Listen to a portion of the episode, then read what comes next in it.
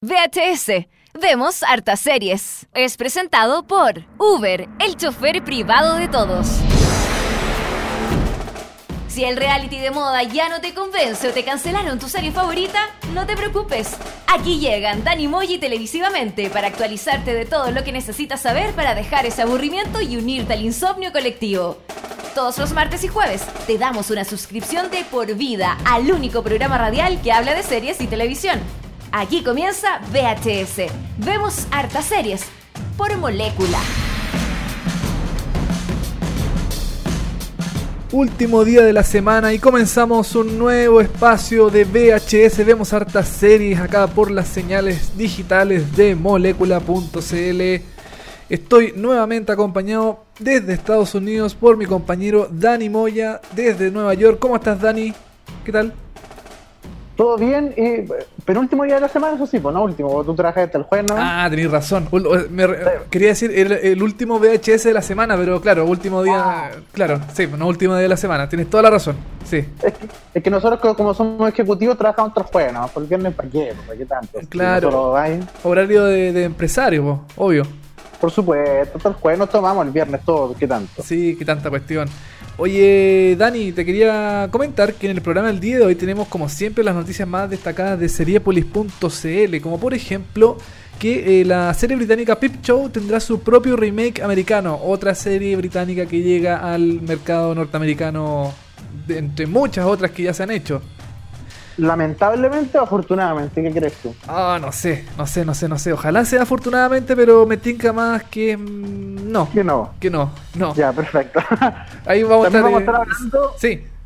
Vamos a estar hablando de Arrested Development y de True Detective. Ah, tenemos noticias sobre aquello, así que vamos a estar comentándolos todos en el programa del día de hoy. Y nos trajiste eh, una serie que yo no he visto todavía, que ha causado un poco, no de revuelo, pero de, conexión con Chile, porque una chilena actúa en esta serie, Lorenza eso estamos hablando de Fit the Beast de AMC. Tienes toda la razón, Dani. Fit the Beast ahí con eh, David Schwimmer, el reconocido actor de Friends. Y también. Ross. Eh, o sea, claro, Ross. Y eh, también por Jim Sturgis, también un actor. parece que es conocido, no sé, no, no, no, no tengo mucha información al respecto, pero él lo vamos a estar comentando en un ratito más de por qué esta serie eh, ahí ha tenido algunos problemas, pero bueno, ahí vamos a estar comentándolo después en un ratito más en, VHS. Y también te quería traer eh, un reality show que a mí me, encanta porque lo encuentro súper bueno, súper bien hecho. Eh, tiene uno de los personajes más carismáticos del, como del mundo del reality show. Que es Hell's Kitchen, este reality de cocina conducido por eh, Gordon Ramsay. Tú cachai a Gordon, ¿cierto? Ahí, gran, amigo. Sí, por supuesto. El, Gordon. ¿ah? el, Gordon. El Gordon, Así que ahí ya lleva muchas temporadas al aire este, este reality show por las pantallas de Fox, así que, así que lo vamos a estar comentando en un ratito más. Y también tenemos música de The Night of, The Preacher y de American Crime History. Así que yo creo, Dani, que no sigamos eh, estirando más el chicle y partamos con la canción de, del inicio del programa, que es sobre em, la serie The Night of, esta serie de HBO que está ahí como a la... Está pensada como miniserie, pero HBO dice, mm, puede que tenga segunda temporada según cómo se vaya eh, desarrollando el rating, la historia, el, el, como la aceptación del público hasta esta serie.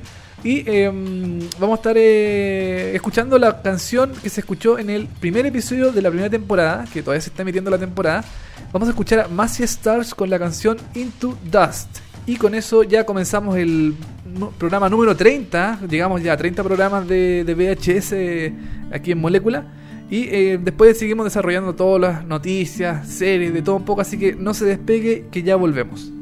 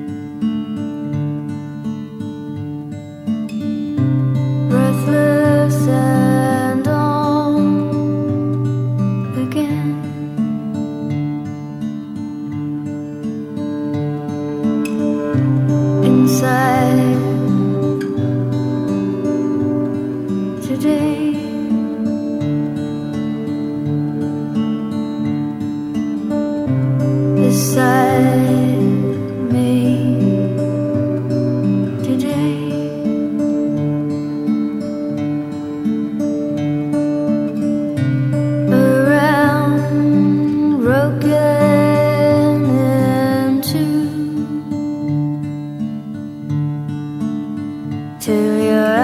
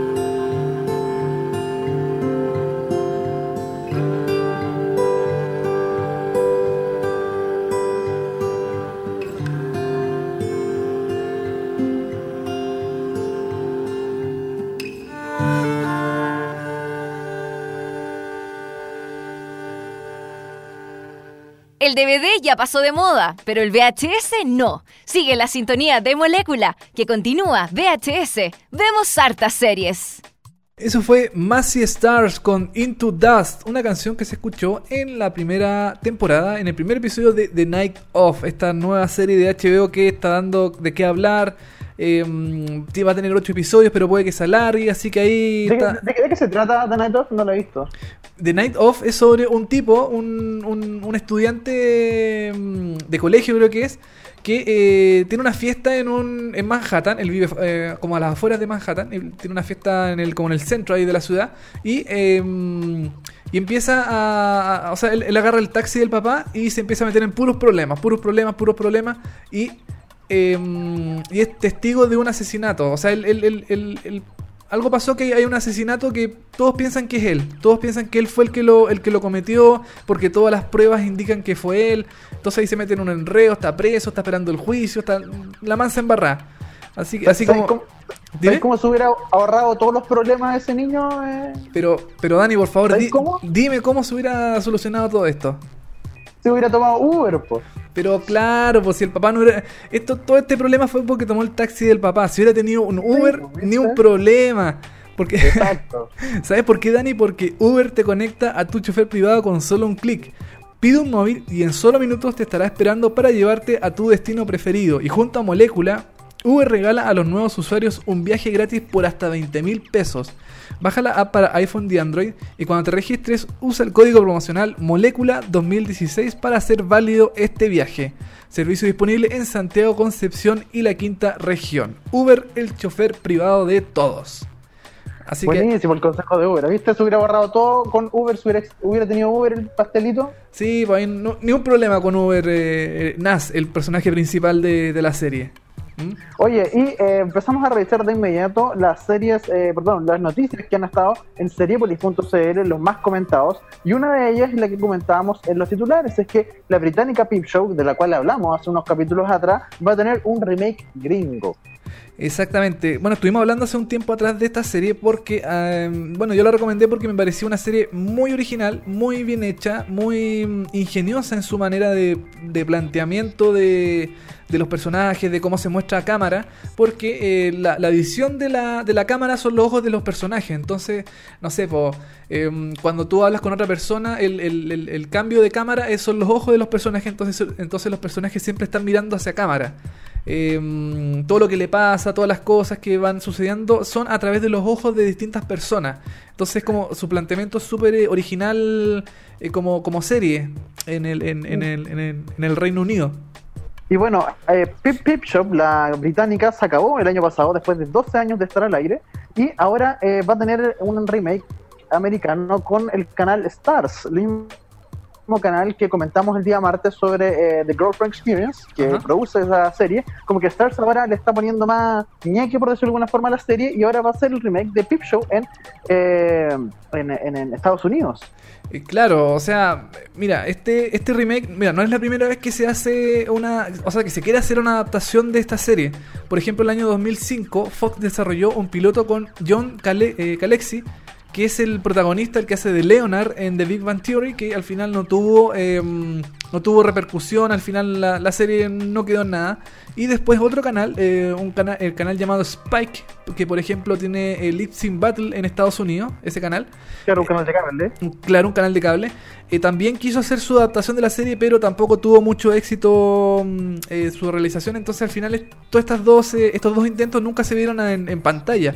Ahora, el que quiere hacer el canal Star, no hay mucha información sobre eh, si van a ser los mismos actores. Por ejemplo, la versión británica, yo creo que no. Van a ser eh, actores norteamericanos. Eh, uno de los realizadores, per- perdón, los creadores de la serie, Sam Brain y Jesse Armstrong, van a estar dentro de. van a ser como los consultores para los ejecutivos, los productores ejecutivos que van a ser los responsables de llevar esta adaptación a, a Stars en Estados Unidos. Y Claro, para que, para que no se como se separe mucho el contenido original de la británica con la norteamericana. Entonces, obviamente, los británicos originales van a estar ahí eh, revisando todo de que esté como de acuerdo al proceso. Claro, para que la adaptación sea lo más fiel y fidedigna posible al, al original. Ahora tampoco está muy claro si es que la, la, mm, el planteamiento de la serie, que es como comentaba anteriormente, es de esto de que la cámara es el- son los ojos de los protagonistas, eh, vaya a quedar, eh, o sea, se vaya a adaptar a, al- al- a la versión norteamericana. Pero mm, yo creo que sí, o sea, eh, ese es como el alma de la serie. Claro, son dos personas, dos protagonistas, unos como más flojos, otros más eh, eh, estructurados, más serios. Eso ya se ha visto muchas veces en muchas series, pero el- la idea principal de ahora es que ellos sean... em, o sea, que, que- que el planteamiento de, que la cámara hace original a la serie y que esto se tiene que, reper- eh, tiene que repercutir en la adaptación norteamericana. Ahora, Claro, en términos, en términos audiovisuales que sea muy parecida a la original, porque esa es como la gran gracia. Claro, esa, esa- es la gracia totalmente de la serie. Ahora, no sé si es que el, el público, eh, o sea, perdón, las historias de la serie británica original vayan a ser tan in- interesantes como la de la versión norteamericana. Ahí tienen que jugar Claro, más público gringo. Claro, y tienen que jugar mucho los, los productores, los guionistas, pero mm, bueno, Stars igual se ha arriesgado bastante con sus producciones. Ponte tú, tiene The Girlfriend Experience, tiene mm, Ash vs. Evil Dead, tiene mm, otras series más como eh, Crossbone, creo que es una de las otras, eh, Outlander también en- entre como como el grupo de series que está produciendo Stars, este canal eh, premium norteamericano. Y, eh, y en ese sentido quizás el, el tema, la temática puede ser muy parecida a la británica, porque los británicos son siempre con, son siempre más arriesgados, tienen como temáticas más abiertas, más, eh, más eh, como que se arriesgan más a, hacer este tipo de, de producciones con, con historias más, más arriesgadas. No sé si tú estás de acuerdo. Sí, estoy completamente de acuerdo. Ojalá finalmente lo, eh, sea una verdadera adaptación y puedan, obviamente, no ocupar los mismos temas de los británicos, sino temas norteamericanos y que pueda funcionar a un término eh, gringo, un término norteamericano, para que de verdad les vaya bien y no, no, no, no quede como algo totalmente separado y que audiovisualmente también se respete el tema de la cámara, que yo creo que es eh, fundamental. Es- seguimos con las noticias porque tenemos Sí. que Arrested Development eh, va a comenzar el rodaje de una nueva temporada el 2017. O sea, vuelve Arrested Development. Vuelve porque, chuta, a ver, eh, en Seriepolis siempre nosotros damos noticias de Arrested eh, Development. Siempre... Porque a ti te encanta, por supuesto. Por- pero por supuesto, si yo soy el creador, tengo que poner muchas noticias de Arrested Development. Entonces, ¿qué es lo que pasa con esta serie?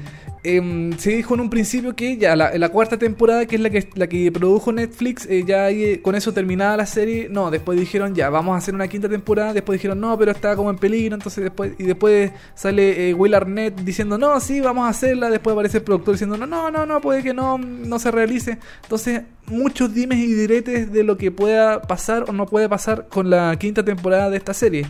Ahora, eh, Netflix eh, también, como lo comentaba en el programa pasado, eh, hubo una presentación de la Asociación de Críticos de Televisión de- en Estados Unidos, donde cada canal presenta su parrilla de novedades, sus cosas, qué sé yo. Entonces Netflix eh, presentó, qué sé yo, sus series de, de Marvel, eh, otras series más eh, que llegan ahora eh, prontamente como The Get Down, por ejemplo. Y entre todas estas series se subió el, el- el- el creador de Arrested Development, Mitch Hurwitz, para hablar sobre la serie. Todo el mundo le pregunta cuándo va a ser el- la realización de la, nueva temporada, la quinta temporada. Y em, siempre eh, se dice no, que sí, que no, que sí, que no. Y al final el creador de la serie dijo que estamos muy cerca de renovar el contrato con Netflix para poder realizar ya la quinta temporada definitivamente para el fervor, la alegría de todos nosotros los fanáticos de la serie. Eso está, está, hay noticias, pero todavía no está 100% confirmado. Todo esto se puede caer, todos sabemos cómo pasa en los canales, con las distribuciones, con los actores. Algo se puede, algo puede pasar y todavía se puede caer. Pucha, sí, ojalá, ojalá que no. Yo no quiero ser eh, pesimista al respecto. Yo creo que va a haber una nueva temporada de Arrested Development el año. Bueno, si es que esto se llegara a llevar a cabo, si es que se realmente se confirmara la noticia, recién a principios de 2017 se llegaría a grabar una nueva temporada de la serie. Y quizás en cuánto tiempo más la veremos en pantalla mm, con la temporada ya lista, ya finalizada. O sea, perdón, en la producción ya terminada para lista para ser eh, emitida. Pero mm, yo tengo mucha fe en que en algún momento, durante quizá, ojalá el, el próximo año, si no el 2018, eh, la serie vuelva mm, con nueva temporada. La cuarta temporada tuvo comentarios y críticas medias eh, encontradas porque decían que, que era, eh, o sea, que, que se mantenía el espíritu, pero la historia tampoco era tan atrayente como el de las tres temporadas anteriores. Entonces, mm, hacer Ar- Arrested Development es una serie bastante complicada de, de hacer. Es, es bien. Es, co- es como bien, bien enredada en su, en, su, en, su, en su historia, en su trama, porque eh, aplica muchas cosas, mucha cultura pop, mucho enredo, mucho como en- encajar las piezas de todas las cosas que se van contando. Entonces, como que la realización de esta, de esta serie es como bien. eh, es bien complicada, bien compleja. No sé, ¿tú la has visto alguna vez, Dani, esta serie no? Yo recuerdo haber visto la primera temporada, así como unos par de capítulos, y no me gustó, la verdad, en Fox, cuando se estrenó hace muchos años atrás, año 2003 más o menos. Sí, sí. Por ahí- 2003, claro. Vi como la primera temporada y no me tincó mucho y de ahí nunca más la, la agarré, la verdad. Ya, es que igual es. Sí, igual es una serie como que no es del gusto masivo. Es como un, un tipo de humor bien. eh, bien extraño, bien eh, enredado también. No es una serie fácil de seguir. eh, si es que no le agarras el ritmo bien, pero claro, no es para todo el mundo. pero los que la disfrutamos y los que la vimos estamos ansiosos de esperar ya la nueva temporada de Arrested Development que ojalá, ojalá llegue prontamente a Netflix. Ojalá el año 2018, si no el 2017, pero que, que llegue nomás, que llegue, que se confirme ya definitivamente que, que la serie se va, se va a producir. Eso es lo que estamos esperando. Oye. Dime. Y, y otra teleserie que andamos dando cuenta Oh. eh, este, este último tiempo, aparte del de Arrested Development, que la cuarta, que todo el asunto, es True Detective, que tuvo una excelente primera temporada, una horrible segunda temporada, dijeron como que nunca más en la vida iban a hacer True Detective, y ahora hay posibilidades de que vuelva con una tercera temporada a pesar de todo lo que ha pasado. Exactamente. Eh, nuevamente hablamos de esta especie como de convención de la Asoci- Asociación de Críticos de Televisión de Estados Unidos, donde todos los canales muestran sus cosas, sus novedades. Y entre medio de eso estuvo HBO, que entre las noticias de que ponte tú Game of Thrones va a tener su última temporada, que va a ser la octava, también entre todas las cosas que dijeron, la noticia de True Detective igual es llamativa porque en un principio dijeron los, eh, mm, los, los, eh, los- responsables de HBO que True Detective no iba a tener segun- eh, tercera temporada porque ya la segunda había, había sido un desastre, había sido mm, más o menos nomás, que tuvo pésimas críticas, que no, mm, que no fue en el fondo una, una buena temporada para ellos, no fue una, un, un- un buen producto. Eh, Por todas las críticas y todas las cosas que, que tuvo. Bueno, tuviste la segunda temporada, Dani. ¿También estás de acuerdo con esas opiniones de que, de que no? No la vi entera, no la vi entera, pero porque claro, me aburrí demasiado. Vi como cuatro capítulos y fue como, no, chao, esta cuestión no, no tiene ni pie ni cabeza. No vi más, la verdad. Sí, pues. Entonces, eh, ¿qué pasó? Al principio HBO dijo, no, no, no va a haber segunda eh, perdón, tercera temporada de True Detective, no vamos a seguir con esta serie, no, no vale la pena continuarla, porque en realidad, como dije anteriormente, todas las críticas, todas las cosas no, no fueron favorables. ¿Y qué es lo que pasa ahora? Llega el eh, director de programación de HBO, Casey Blois, diciendo que True Detective no murió. Estamos a la espera de una tercera temporada. Es una franquicia muy valiosa para nosotros. O sea, él abre, abre una ventana de esperanza para que la tercera temporada de True Detective realmente se realice, pero con algunos cambios, algunas cositas dentro de su realización final en, en la, en, en la tercera temporada. Como por ejemplo... Claro, que- por ejemplo, Sí. que eh, Nick Pisolato no sería parte de esta tercera temporada, que es el creador de True Detective original, que estuvo a cargo de la primera y la segunda temporada. Él está a cargo de otro, de otro nuevo proyecto que está trabajando en HBO, por lo tanto, él no podría estar eh, a cargo de esta tercera temporada y solo estaría como de, su- de supervisor, como revisando un par de guiones y cosas así, pero no estaría 100% a cargo. Para eso tendrían que buscar un nuevo escritor que se preocupe netamente de escribir una temporada nueva de True Detective, lo cual ya lo hace un poquito más raro. Sí, igual tener como mm, como otro escritor dentro de la serie. Bueno, igual tiene que pasar todo por las manos de Pisolato, que es el creador de la serie, que en el fondo da el visto bueno de que la de que la, de que la tercera temporada va con los episodios que se han escrito se- según los guionistas, qué sé yo. Pero en, el, en la segunda temporada, por ejemplo, Pisolato tampoco estuvo tan presente dentro de la, de la estructura de, mm, de guiones, creo. Eh, no estoy seguro, pero parece que él no estuvo tan, tan presente. También tuvo un, un rol como medio de supervisión, pero tampoco tan metido adentro de eso. Entonces, como por eso también como que la serie bajó un poquito el nivel en la segunda temporada, como que no, mm, no, no, no, no tuvo esa, esa como... mm, Bajó bastante la calidad. Bajó, sí, bajó mucho no tuvo como ese sello distintivo que quizás le imprimió el, el creador de la serie en la primera temporada. Entonces, mm, yo creo que HBO no quiere dejarla ir porque igual como, como dice su eh, director de programación, es, un, es, una, es una marca fuerte para el canal, es es una, una- de las series más Vende reconocibles. mucho. Vende mucho, además con una primera temporada con grandes actores como fue eh, Woody Harrelson y, Y Matthew McConaughey.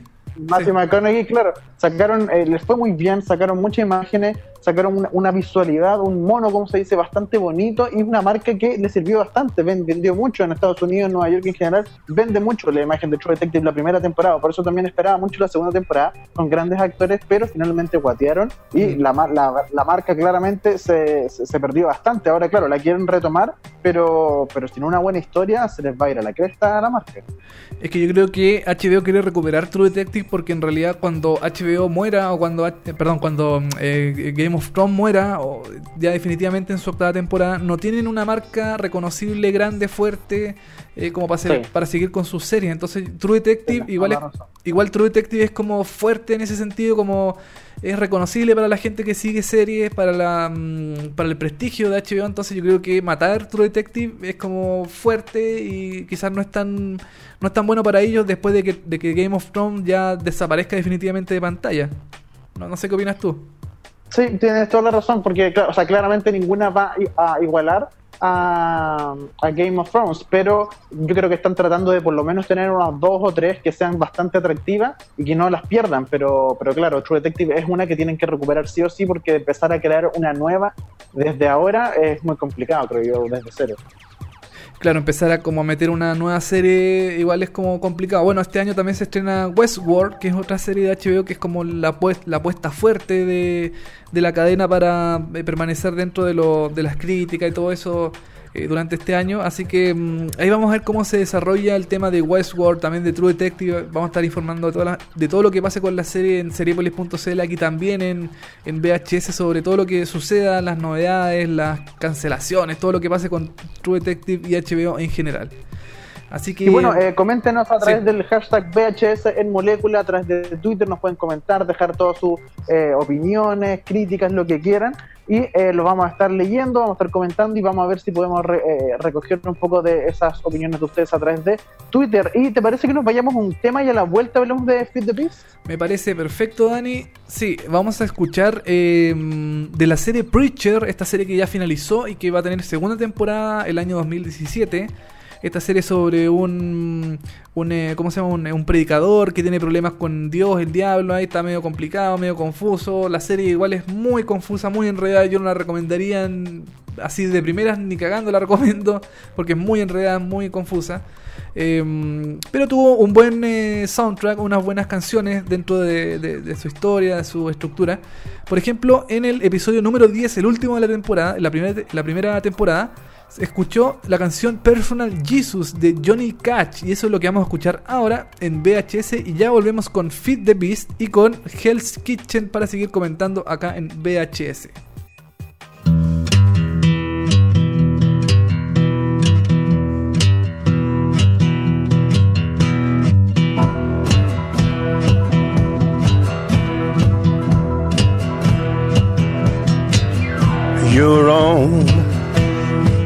Personal Jesus. Someone to hear your prayers, someone who cares. Your own personal Jesus. Someone to hear your prayers, someone who's there.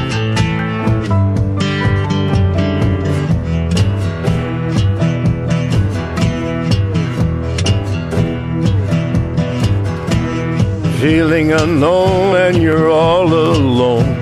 Flesh and bone by the telephone. Lift up the receiver, I'll make you a believer. Take second best, put me to the test. Things on your chest, you need to confess. I will deliver, you know I'm a forgiver.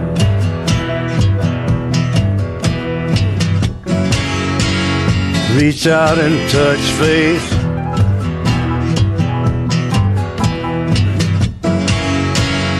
Reach out and touch faith. Your own personal Jesus. Someone to hear your prayers. Someone who cares. Your own personal Jesus. Someone to hear your prayers, someone to care.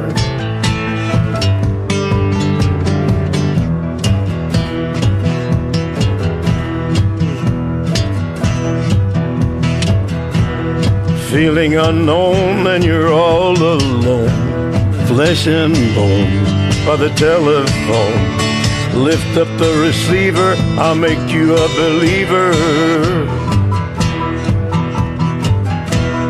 I will deliver, you know I'm a forgiver.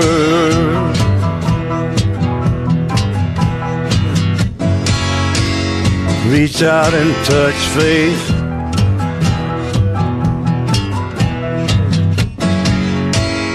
Reach out and touch faith.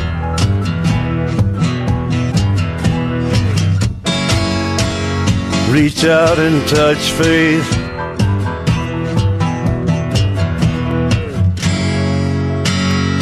Reach out and touch faith.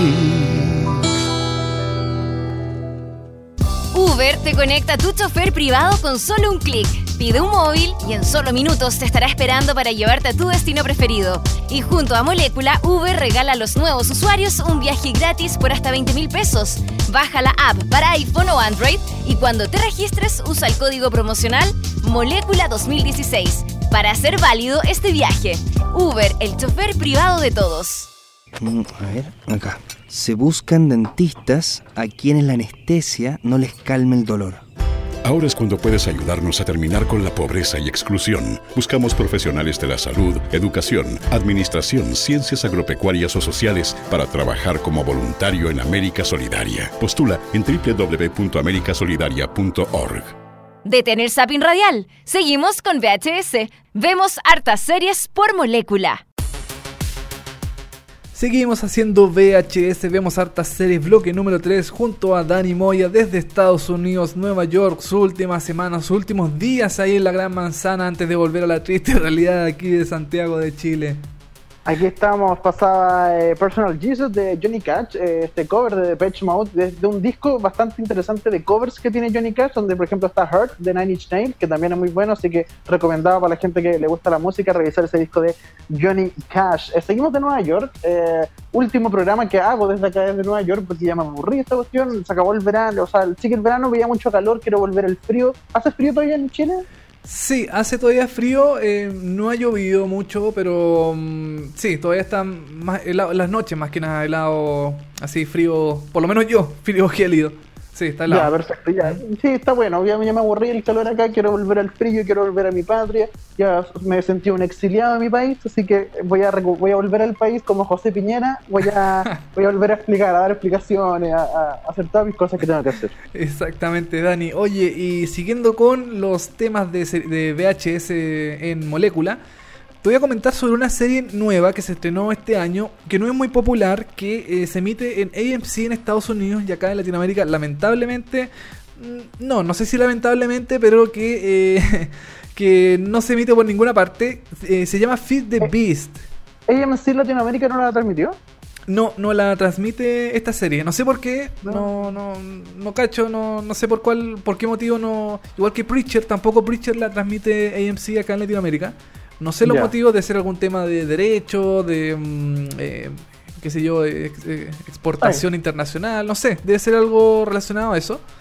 Y eh, bueno, Feed the Beast, que en español se podría decir eh, alimen- alimentar a la bestia, como así en el, el español bruto, por decirlo de alguna forma. Eh, te voy a contar un poquito de qué se trata la serie. Eh, cuenta la historia de dos amigos. Eh, tenemos, por ejemplo, a Tommy Moran, que es eh, David Schwimmer, el, reconocido actor de Ross de Friends, que es su papel insigne, que todo el mundo lo reconoce por, esa, por ese papel. Es un viudo que tiene a cargo a su hijo de, de 10 años, que, eh, que es una persona que es- está sumergida en una absoluta depresión luego de que su mujer muriera en un accidente de tránsito y está hundido en el, en el alcoholismo. Eh, dejando atrás su trabajo de sommelier. Él fue sommelier en algún momento de un restaurante, es un gran sommelier, es una persona pero súper eh, culta, súper bien, bien, estructurada como sommelier. Y eh, es un personaje cuya vida quedó destrozada, pero que tiene que intentar volver a poner orden a las cosas. Y, y, y su realidad cobra un giro cuando su mejor amigo, Dion Patras, interpretado por el actor Jim Sturgis, sale de prisión con una gran idea. Dion es chef y junto a Moran se proponen abrir un restaurante a lo grande.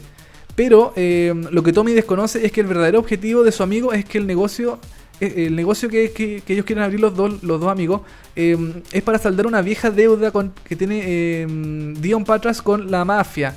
De esta forma ambos se encuentran en el ojo del huracán cuando la violencia se apodera de sus vidas y deban rendirle cuentas a peligrosos delincuentes. O sea, esto tiene que ver básicamente con, con, la típica historia de eh, la mafia eh, neoyorquina de los años 50, creo puede ser, no sé, estoy inventando. Claro. El padrino que tiene que ver con los restaurantes y la mafia detrás de todos los restaurantes eh, italianos o eh, rusos, muchos, ¿cachai? Claro. Tiene que ver mu- mucho con eso, ¿no? Tú has visto algo, ¿no? Sí, mira, bueno, la serie se produce ahora en la actualidad. em, dentro de, de- de nosotros, aquí de, de- contemporánea. Contemporáneo. Ajá. Em, mira, la serie. A ver, mira, la serie tuvo unos problemas al principio. Eh, AMC la había programado para estrenarse en, en abril, creo que fue. Y eh, por alguna razón la, la corrió uno, un tiempo más hasta estrenarla eh, en mayo. Eso ya para mí es como un precedente como de que mm, algo anda mal, seguramente no gustó mucho la serie al principio, tuvieron que hacer algunos cambios, algunas cosas, tuvieron que quizás cambiarle alguna, mm, sacar algunas partes, no sé, como que ha tenido muchos problemas con AMC la, esta serie. Por ejemplo, también estaba pensada para estrenarse los días domingo en, en, en AMC. Pero después la cambiaron para los días martes, entonces ahí como que eh, está media, media complicada esta serie en, en el- en la- en su programación, en la confianza que tiene AMC con esta serie. Y em, yo quería verla en realidad para ver si es que en realidad estaba bien fundamentada esa, esa teoría mía de que como que, mm, como que no va muy bien la serie, como que tiene algunos problemas. Y, ¿Y qué eh, te pareció? Mira, yo me he visto hasta el momento nueve episodios de la serie, creo que tiene 10 eh, en su primera temporada. Yo, a ver, mira, eh, bueno, esta serie como comentaba tiene mafia, tiene, eh, tiene un capo de la mafia que es como viene... mm, es bien rara la serie porque en realidad como que el, el- el malo de la serie que es este tipo de la mafia no te termina de, de convencer mucho, eh, es malo, tiene su cara... ¿El malo no es tan malo? El malo no es tan malo. Igual tiene algunas cosas malas. Por ejemplo, eh, si tú, le des plata a este mafioso y tú no, tú no tienes la plata, el tipo llega y te saca un diente con un alicate, ¿cachai? Como en el fondo, como, Ya, una, perfecto. como una especie de amenaza, como para decir, ya, mira, si no pagáis, te voy a sacar otro diente, te, voy a cortar un dedo, te voy a matar, eh, ya, eh, si es que ya no me, no me pasas la plata, ¿cachai? Em, pero después pasa algo, no quiero decir qué, porque si no también va a ser un spoiler. Pasa algo que. Que. mm, a ver, Dion Patras le dé plata a este mafioso, es el chef, el chef amigo de, David Schwimmer en la serie. Y pasa algo con él que en el fondo, co- como que le debe plata, él es mafioso, pero como que el mafioso quiere ser su amigo, como que mm, no sé, como que no termina de, de encajar muy bien porque en realidad no es tan malo el Como que, gallo. como que los roles no están tan claros del malo con el malo, el malo se hace amigo del personaje principal, como que está medio enredado, ¿no? En términos de, Es- de, Sí. roles dramáticos, por decirlo de alguna forma. Claro, porque ponte tú. eh, se- eh, bueno, voy a decir que el, el- el, eh, Dion Patras y Tommy Moran, que son los dos protagonistas de la serie, quieren abrir un restaurante, pero después llega un mafioso a ofrecerle a, mm, Dion eh, un restaurante eh, hecho por él. En el fondo como para la- en el fondo como para lavar dinero eh, detrás escondido de con una con una careta de restaurante, ¿cachai? Pero en el fondo es una cuestión para lavar dinero, pero también lo quiere a él como porque es bueno, entonces, no sé, es como una cuestión un poco enredada esta serie. Ya. no, o sea, no es fácil de, o sea, perdón, es, es fácil de seguir, tampoco es una trama tan complicada, tampoco es algo tan complejo, pero eh, tiene algunas res- resoluciones de personajes que en realidad no son tan tan, tan bien resueltas, no tiene buena mm, como una buena definición de personaje, quizá eh, no sé si será porque están mal escritos, porque no porque no, no como que su personalidad no está bien definida, pero la serie, la serie no es mala, es entretenida, cumple su objetivo, pero tampoco va a estar nominada a un premio Emmy, no va a ser una gran, eh, una gran, la mejor serie del año. Yo creo que tampoco la van a renovar, sinceramente yo creo que la van a cancelar esta serie por todos los problemas que tiene AMC. Tampoco le ha muy bien en rating a esta serie. Eh, no ha tenido tan- tanta repercusión como hubiera querido. Quizás el, el- el que estuviera David, eh, David Schwimmer dentro de la, del elenco hace que fuera como algo más, eh, más llamativo. Porque también Schwimmer estuvo en American Crime History donde mm, hacía de Robert muy bien. que le fue muy bien, claro, que hice- hacía de Robert Kardashian y ahí se lucía el gallo eh, dentro del personaje. Acá, acá es raro porque uno. Yo sigo viendo a Schwimmer como Ross de Friends, entonces verlo así como en un rol más, más dramático, más duro, quizás es como raro, por, quizás por el tipo de cara de él, no sé, por sus expresiones, por su forma de actuar, es como, mm, como que no te calza del todo estar ahí con, con, eh, con David Schwimmer. Bueno, recordemos que, como lo decíamos en los titulares, eh, dentro del elenco de Fit the Beat está Lorenza Iso, la chilena, eh, que actúa en Qué pena tu vida y Qué pena tu boda, qué, qué pena, perdón, la segunda. eh, la segunda y la tercera de la saga Qué pena tuya. Sí. Y eh, de luego también actuó en una serie que se llamaba, que era de Netflix, que no recuerdo muy bien el nombre, que la dirigió su esposo Eli Roth. ¿Ya? Ah, eh, una- sí, sí, sí. em, ah, Una de eh, terror. Hemlock eh, Grove, algo así Hemlock como. Grove. Claro, sí. Hemlock, Hemlock Grove. También estuvo en esa. En esa Y sí. ha estado en- Ujú. y ha estado en un par de películas como independiente y está haciendo como su camino dentro de Hollywood. Y este Fit the Beast es como uno de los grandes, como principales eh, caballitos de batalla que tiene. Y que eh, yo no sé, no he visto la serie. Su papel eh, es, es importante, eh, aparece harto, no. Mira, ella aparece, em, bueno, eh, el personaje de David Schwimmer, él queda viudo, entonces va a estos grupos como de autoayuda para, mm, para superar su pérdida, con otras personas que también han tenido problemas o han quedado viudas, y entre ellas está em, Lorenza, eh, o sea, eh, claro, Lorenza hizo que en la serie eh, interpreta a Pilar Herrera, ella es latina, eh, eh, también va a este grupo de autoayuda porque también perdió a una, a una, mm, perdón, a su marido y, eh, y justo eh, David Schwimmer le comenta que él está abriendo un restaurante, qué sé yo, eh, para mm, comenzar de nuevo con su vida y ella le dice, ah, pero yo soy administradora de otro restaurante y puedo ayudarte, qué sé yo. Y en el fondo le dice eso como para acercarse a él, para ser su, su pareja mm, eh, amorosa dentro de la serie, para eh, porque a ella le gusta, a él también le gusta, pero siempre como que como que se miran y no se dicen nada, ¿cachai? Como el típico romance de serie como hasta o que... sea, pero, pero tienen una relación. La, idea es que hay una relación entre David Schwimmer y el personaje de Lorenza Iso. Ellos, son como pareja dentro de la serie, entre comillas. Claro, claro. Y ella tiene igual un rol fundamental dentro de la serie porque, claro, es el interés amoroso de eh, David Schwimmer eh, después de haber eh, perdido a su señora en un accidente de tránsito. Y, em, y, y ella también tuvo, mm, tu- eh, había perdido a su marido, qué sé yo.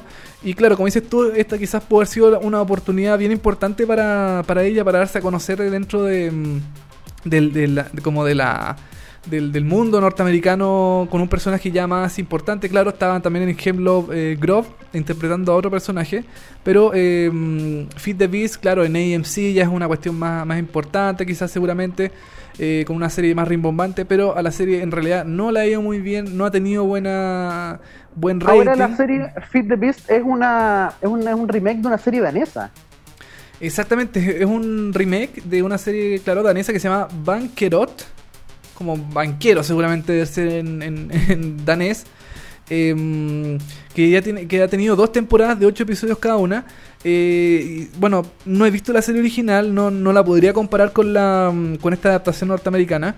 Pero he leído, ponte tú, que es, es bien oscura, es bien em, es una serie también con la mafia, qué sé yo. Eh, probablemente, pienso yo, no sé, tiene que tener una mejor estructura dramática que la que tuvo eh, Feed the Beast eh, aquí en, AMC.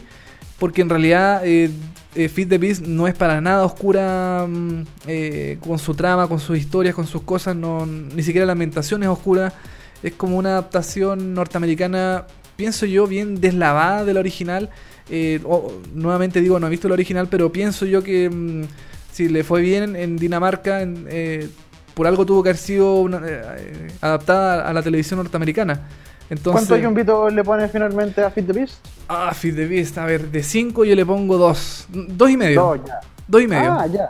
sí, 2 ya, y medio. Salva. Salva. Salva porque es entretenida, cumple su objetivo, pero tampoco es la gran serie que te va a vol- volver loco ni vas a esperar semanas eh, eh, los episodios que sigan. Em, no, no, Feed the Beast, yo. Está bien para entretenerse un rato, pero yo diría paso, vea otra cosa, métase a Netflix, vea o algo de HBO, quizás de otro de otra mm, señal de cable, porque en realidad Feed the Beast, mm, no, no la, no la, no la recomiendo. Oye, nos vamos ahora a un reality que anunciamos hace unos minutos. Cuando hablamos de los titulares, vamos a hablar de Hell's Kitchen, este docu o reality, derechamente, no docu reality, reality, Sí. derechamente, de Gordon Ramsay, este británico, este es el original, Hell's Kitchen, que tiene que ver con una cocina, de verdad. Es un, es un restaurante donde eh, Gordon Ramsay lleva a todos estos practicantes o gente nueva y tienen que cocinar de verdad para la gente de verdad que se la va a comer. Es bien entretenido este reality. No sé si, Dani, ¿tú lo has visto alguna vez, Hell's Kitchen? Sí, sí, yo lo he visto hartas veces. Lo has visto. Mira, acá en Latinoamérica eh, lo estrenó, o sea, lo daban, lo daban por un canal que se llamaba Casa Club y ahora lo da mm, eh, TLC, este canal como de viaje y cosas así.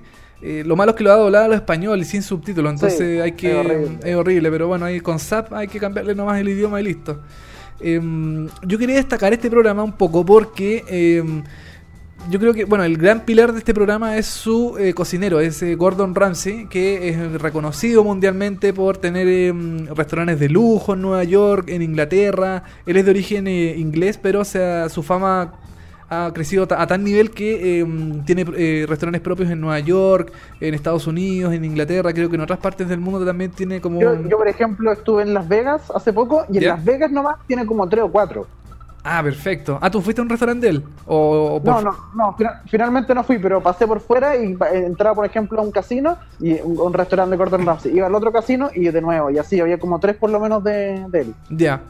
Em, no, si el gallo es súper conocido, o sea, tiene una, una reputación bien importante, ha ganado premios Michelines, que son como los Oscars de la, de la cocina.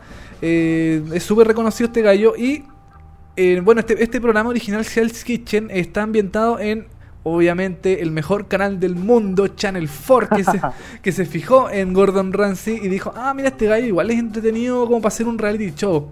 Entonces, ¿qué es lo que hicieron? Eh, Gordon Ramsay es el animador, el cocinero, es el que la hace todo en el fondo. Eh, armaron este programa Hell's Kitchen en una, en una cocina real en Inglaterra. Eh, eh, qué sé yo, con algunos participantes, no recuerdo cuántos participantes eran en esa ocasión, en las primeras temporadas de Hell's Kitchen, creo que eran entre 10 u 8 por ahí más o menos. Eh, también tenían que atender un restaurante, tenían que se dividían en, dos grupos y cada, cada cocinero cocinaba, qué sé yo, mm, eh, según lo que ellos estipulaban, estipulaban conveniente. Eh, al final el programa eh, le fue tan bien en Inglaterra que eh, Fox se fijó en este formato, lo agarró, lo llevó a Estados Unidos, lo convirtió en un gran reality porque en Inglaterra el programa era grabar una cocina de verdad, en un restaurante de verdad, creo que... mm, no, no, Claro. recuer- no recuerdo en qué, en qué lugar era, pero Fox, claro, dijo, ah, vamos a traer este programa, lo vamos a como a, mm, a, a gigantar más todavía, lo vamos a hacer una cocina gigante, vamos a hacer un restaurante de verdad, o sea, en el fondo Hell's Kitchen en Estados Unidos tiene un restaurante de verdad con cocina... tú, con- puedes, ¿Sí? tú puedes ir a comer, te- uno como que se inscribe, si no me equivoco, y como que te llama y te dice, ya, perfecto, el día miércoles tú tienes una reserva a las 9 de la noche y puedes ir a comer al restaurante. No, eh, es increíble este reality. Yo lo, lo quería destacar porque eh, acá en Chile se han, se han hecho tantos programas de comida, tantas cosas. Está Pesadilla en la Cocina, está Masterchef, está Cocineros Chilenos, están todos los programas culturales que dan los sábados en la tarde de cocina. Que yo digo, ¿por qué no se hace un Hell's Kitchen acá en Chile? ¿Por qué nunca.? se- por- o sea, bueno, yo sé que es, es grande, se necesitan lucas, qué sé yo. Pero yo creo que es un programa que realmente se puede realizar acá en Chile. Eh, Gordon Ramsay, bueno, tiene que haber un, un Gordon Ramsay Sí, chileno. yo, tiene- creo, yo creo que eso es lo fundamental, encontrar a alguien que pueda funcionar perfecto para ese rol, porque Gordon Ramsay es el, como el gran atractivo de la serie, y yo creo que sí, se podría hacer, sería súper atractivo hacerlo en Chile, pero si tenía a alguien como el Chef Moreira de, de Taller en la Cocina, no, esto no va a servir, ¿cachai? Ah, no, no pasa. No, pues claro, tendría que ser eh, un, un Gianni Bean, por ejemplo, el, tipo de... de- Por ejemplo, de- porque ¿Sí? Porque, por ejemplo, la gracia de eh, Gordon Ramsay es que es como atractivo físicamente, como que llama la atención, como que puede ser bueno, pero súper pesado, ¿cachai? Que es algo que tiene Jan Eving, ¿cachai? Que es como atractivo, a las mujeres les gusta y todo el asunto, y pero puede llegar a ser muy pesado. Como que tiene esas dos cosas. El, no, no, no, no entra en ninguna categoría parecida a eso el chef que ocuparon en empezar a llegar a la cocina. Claro, no, bueno, es que... mm, no sé, bueno, el de Pesadilla en la Cocina era más... Claro, no era tan como carismático, por decirlo de alguna Exacto. forma. Oye, No tenía, tenía cero carisma. Cero, sí. po. Oye, yo te quiero comentar un poco de, de qué se trata Hell's Kitchen. Mira, hay dos equipos conformados entre, mm, creo que son 10 y 10 cocineros que se separan en equipos rojo y azul. Eh, cada noche ellos tienen que cocinar distintos platos para un público real que llega al, al- a este restaurante, prueba sus platos y creo que al final tienen que elegir, tienen que votar cuál de los dos platos es el que más les gusta, eh, de cuál de los dos equipos. Eh, bueno, cada equipo tiene que cocinar entrada, fondo y postre, creo que es, o, o algo especial, no sé, o hasta, hasta el, el copete lo tienen que hacer ellos. Eh, todo esto, viendo cómo se ve la presión en la cocina, cómo Gordon Ramsay ve los platos que llegan a, para ser despachados a las mesas y son unas cuestiones pero horrorosas, espantosas. El Gordon Ramsay grita, le tira garabatos, saca a la gente de la cocina, se emputece, eh, grita fuerte, todo el mundo de la cocina escucha cómo grita Gordon, eh, Gordon Ramsay, la gente del restaurante también. Eh, y al final, bueno, del equipo perdedor, eh, el equipo tiene que elegir a cuál integrante de la cocina va a sacar del equipo eh, que queda eliminado el programa y así hasta que ya quedan, creo que quedan dos participantes al final del programa que se que tienen que elegir, mm, o sea, bueno, tienen que el- al final el chef Gordon Ramsay elige al ganador y cada uno se lleva el como la representación de un restaurante en distintos lados de Estados Unidos más un eh, premio en, ef- en efectivo de 250 mil dólares, que igual es importante. Yo recuerdo haber visto un capítulo de Hell's Kitchen porque también es, es, es bacán porque como una, es un local de verdad, una cocina grande, hay un montón de cámaras que obviamente están escondidas, están como de seguridad, ¿cachai? De alguna forma siguiendo a todos los participantes. Claro. Y había un, un- como un desafío que Chef Ramsay en un momento cuando los platos ya estaban como los servían, él pasaba y les echaba, por ejemplo, un pelo o un gusano, alguna cuestión, ¿cachai? Y después, eh, y muchos, muchos llegaban a agarrar el plato y lo servían, ¿cachai? Y después el, el- el cliente reclamaba y le decía, ¿pero tú revisaste el plato? No, lo agarré y lo llevé, pero ¿cómo, cómo se lo pasaste? ¿Llegaste y se lo pasaste al, al, Claro. al- al mesero? No, pues tenéis que revisar el plato. Y otros, claro, revisan y decían, oye, hay un pelo, hay que hacer de nuevo el plato. Ah, ya. Y otros no se dan cuenta, ¿cachai? Y era como el desafío de pasar de, tenéis que revisar el plato antes de mandarlo, ¿cachai? Claro, y en realidad tiene como varias pruebas el, el programa, eh, que se Sí, supone que... hacen cosas así. Claro, que el, el que gana esa prueba tiene un día, no sé, po, de relajo en no sé dónde, en un spa, o va a navegar en barco con el chef, o qué sé yo. Em, eso también es como para condimentar un poco más el, el tema del reality, pero la competencia fuerte, firme, es después cuando tienen que batallar estas dos cocinas em, para no quedar eliminados después al final del programa. Em, Mira, este programa, eh, ¿cuántas temporadas lleva? Como 15 temporadas al aire, lleva muchos años. Puede ser, sí, lleva mucho rato, sí. Lleva, quizás no 15, un poquito menos, pero eh, lleva mucho tiempo en pantalla. la- siempre le va excelente a este programa. Eh, ahora lo dan, como digo, en, en TLC en, acá en Latinoamérica. Y, y yo sinceramente me encantaría ver un Hell's Kitchen chileno con 10 eh, aspirantes a chef, eh, agarrándose de garabatos, puteándose, eh, tratando de sacar los mejores platos y yendo a... a- a, mm, a mí me encantaría ir, por ejemplo, al Hell's Kitchen original a, a comer, por ejemplo. Eh, yo encuentro Claro. que sería espectacular. Sí, no, yo creo que de verdad es una muy buena idea, pero lo que falta es encontrar a un Gordon Ramsay. Yo creo que eso es fundamental. Si no lo encontráis, el programa se te puede ir a la cresta. Así que yo creo que ese es el gran desafío de los canales chilenos hoy en día, si es que quieren hacer un Hell's Kitchen, que sería una muy buena idea. Sí, po, y bueno, tiene que ser un, un- un chef que no se vea falso cuando grite, por ejemplo, que no sea eh, grabatero porque sí, sino porque en realidad siente rabia de, de que los platos están mal hechos, de que está todo horrible. O sea, yo cuando veo a Gordon Ramsay digo, este gallo realmente está enojado. O sea, bueno, siempre con una dosis de quizás de exageración en, su, en sus palabras, Sí, en su forma. Pero eh, yo lo veo y digo, este gallo está enojado de verdad. O sea, él quiere, él quiere pulcritud en los platos, quiere sacar la mejor opción de, de comida de su cocina. Y llegan estos platos horribles, fríos, eh, mal hechos, qué sé yo. Entonces, en el fondo es como una escuela de... Es una escuela como militarizada de la cocina. Entonces, eso a mí me parece una, un formato súper entretenido y, y yo sinceramente cada vez que encuentro mm, Hell's Kitchen en, la tele lo veo, me quedo pegado viendo porque en realidad eh, es hipnotizante cómo, cómo se hacen los platos y cómo este gallo le grita fuerte a todos los chefs ahí de, de la cocina. Este sí se lleva cinco y un vito, ¿no?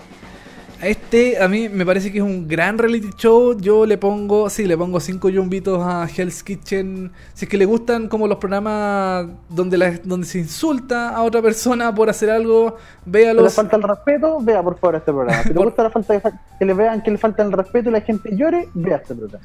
Es que, sí, eso es cierto. Según mi convicción es un gran programa porque la gente llora, la gente sufre, hay garabato. No, espectacular. Muy buen programa. Y además hacen plato de cocina rico. Así que, no, perfecto este programa. Cinco yumbitos a Hell's Kitchen y ojalá se haga algo acá en Chile. O por último que llegue, no sé, po, que, que TLC lo dé doblado. O sea, perdón, lo de original con subtítulos. Porque, ¿qué te cuesta?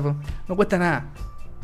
Oye, estamos despidiendo ya el programa del día de hoy, día jueves, eh, segundo programa de la semana y final. Nos reencontramos nosotros el día martes ya conmigo eh, de vuelta en Chile para hacer el programa en vivo, en directo, como siempre, como nos conocemos. Pero antes de eso, nos vamos a dejar con un tema de American Crime Story del episodio 8 de la primera temporada. Vamos a escuchar Natural One, The Folk Implosion.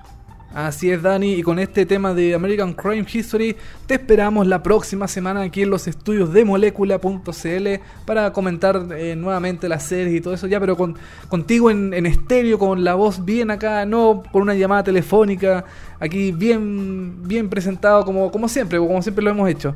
Así que... mm, Por supuesto, vamos a ir a grabar en pijama como todos los jueves y martes. ¿no? Exactamente. Y eh, con esta canción de American Crime History estamos finalizando el programa el día de hoy de VHS. Nos encontramos el próximo día martes. Chao.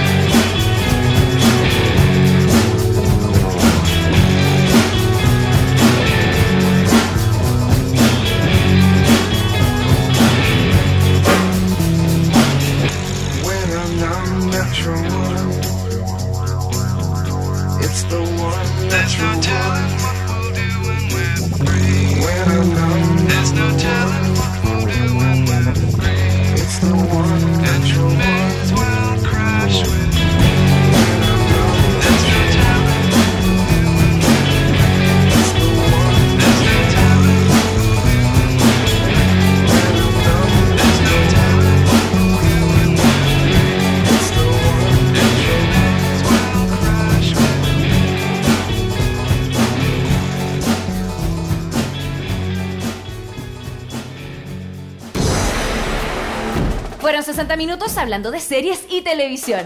Ahora es tu turno de echarte en el sillón y disfrutar horas de entretención. Y si te quedaste corto de datos, tranquilo, que pronto vuelven Dani Moya y televisivamente con más noticias, comentarios y recomendaciones de las mejores series.